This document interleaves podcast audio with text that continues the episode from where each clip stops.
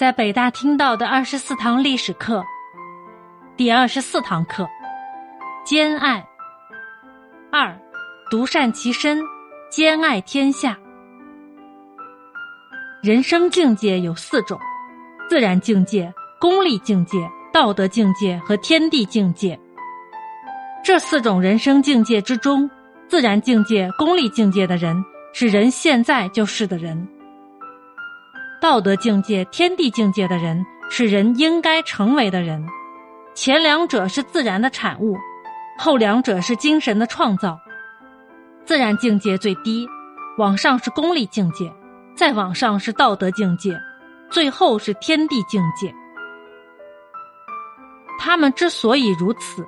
是因为自然境界几乎不需要觉醒，功利境界、道德境界需要较多的觉醒，天地境界则需要最多的觉醒。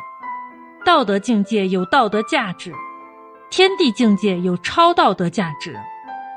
冯友兰，当代著名哲学家、教育家，毕业于北京大学。穷则独善其身。达则兼善天下，这是众所周知的孟子的名言。大概的意思是，一个人在穷的时候应洁身自好，修养个人的品德；如果能够富贵，那就要努力为天下人造福。毫无疑问，这是儒家仁爱思想的具体体现，是当之无愧的大爱。但仁爱也好，大爱也罢。他们都不是爱的终极境界，爱的终极境界是兼爱，是先秦时期唯一可与儒家抗衡的显学、墨学的核心思想。那么，仁爱与兼爱的差别在哪儿呢？简单来看，兼爱是一种无差别、无等级的爱，仁爱则是一种有差别、有等级的爱。兼爱不分亲疏远近。贵贱贫富，人我彼此，强调尊卑长幼之间都要互相爱护，而仁爱则不同，它建立在亲亲的血缘关系上，有亲疏，有厚薄，有层次，爱或不爱，爱到什么程度，具体要看对方与自己关系的远近，因此核心还是自己，还是自私之爱。据史料记载。墨家的创始人墨子在自立门户之前，也曾是儒家子弟。他之所以革了自己的命，为的就是要革儒家的命，反对儒家的学说，推行自己的兼爱理论。而儒家学派的弟子们当然不会做事，因此墨家与儒家之间的辩争势不可免。据说墨子曾与一位叫乌马子的儒生。为兼爱进行过专门的辩论。有一次，乌马子找到墨子家中，不客气地说：“听说您博爱天下，但并没有因此给天下带来什么实质性的好处；而我不爱天下，也没有什么害处。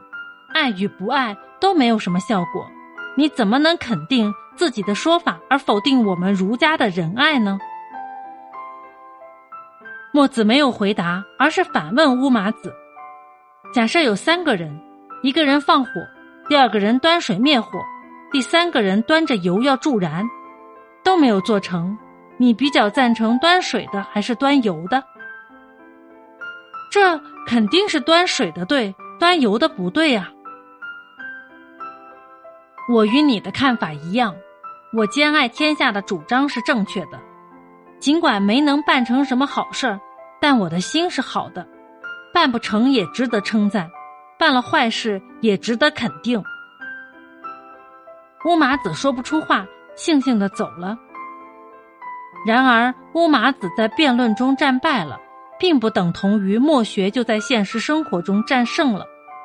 别的不说，现代人知道仁爱的远比兼爱的多，就是明证。用某学者的话说。就是因为墨子的兼爱虽好，却难以实行；而孔子的仁爱却较易转化为实际。实在不行，还能独善其身，进退自如，因此教义为人们所接受。然而，兼爱真的难以实行吗？墨子曾经在文章中以问答的形式来阐明自己的观点。墨子说：“天下人都觉得兼爱是一种好的学说，但他却充满了争议。其中有一批人认为兼爱没有可操作性，不知如何应用。其实，我们举两个例子就能够驳倒这种观点。比如有两个人，一个大公无私，爱护别人，总是像对待自己一样对待朋友，朋友有了困难就会主动去帮助。”而另一个人却自私自利，憎恨别人，总是只顾着自己过好。朋友有了困难，也只会冷眼旁观。现在，如果你要去打仗或者出使蛮荒之地，生死无从预知，你会把家人托付给哪一种人呢？即使是再蠢的人，也知道托付给第一种人。这就是兼爱在择友上的应用。不光如此，兼爱也是选择君主的标准。比如，现在有两位君主，一位主张兼爱，就像爱护自己一样爱护百姓，百姓有了疾苦，他就想办法解决；另一位却主张相恶，觉得人生苦短，有好吃的好用的，自己先吃先用，即使百姓们处于水火之中，他也只顾自己舒服。如果你要选择一位作为自己的君主，即使再蠢的人也知道选择第一种吧。这就是兼爱在择君上的应用。那么，如何才能使天下人都做到兼爱呢？墨子认为这也不是什么难事儿，只要执政者大力提倡就行。墨子举例说：“攻城略地，杀身成名，这是很难做的事儿吧？”但只要君王一声令下，众将士一定义无反顾。兼爱总比这容易吧？以前楚灵王喜欢细腰，不仅宫中的妃子们拼命节食，连楚国的士人也每天吃饭不过一次，最后就连起身都颇为吃力，要先扶着墙壁，然后才能走路，这也是普通人难以做到的。但是楚灵王自己喜欢。所以没有多长时间就形成了风气。再比如，越王勾践训练他的将士时，曾故意放火烧船，擂鼓命令将士们前进，他的将士们则前仆后继，扑身于水火之中而死的不计其数。复火是违背人性的难事儿，但越王有令，将士们都能做到。又比如先前晋文公喜欢穿粗布的衣服。所以晋国人大都穿着粗布衣服和羊皮，戴厚薄做的帽子，穿耐磨的鞋子，因为文公喜欢这样的穿着，也就成了时尚。因此，不管什么事儿，只要君主喜欢且身体力行，同时对人们或奖赏或惩罚，用不了多久就可以形成社会风尚。那么，兼爱为什么不能呢？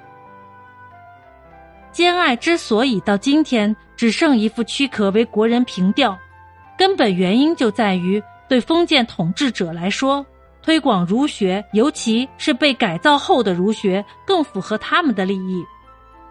如今封建社会早已一去不复返，然而在孔子学院开遍世界的同时，为什么没有人去建一座墨子学院呢？这实在是值得我们深思的。我们这么说，并不是说孔子的仁爱就一定不好。事实上，历史的脚步前进至今天，儒学早已不再是最初的儒学，而兼爱也没有随着墨家的凋零而凋零。对亲人来说，只要他有爱心、有善举就行。至于他究竟是仁爱还是兼爱，远没有必要区分的那么严格。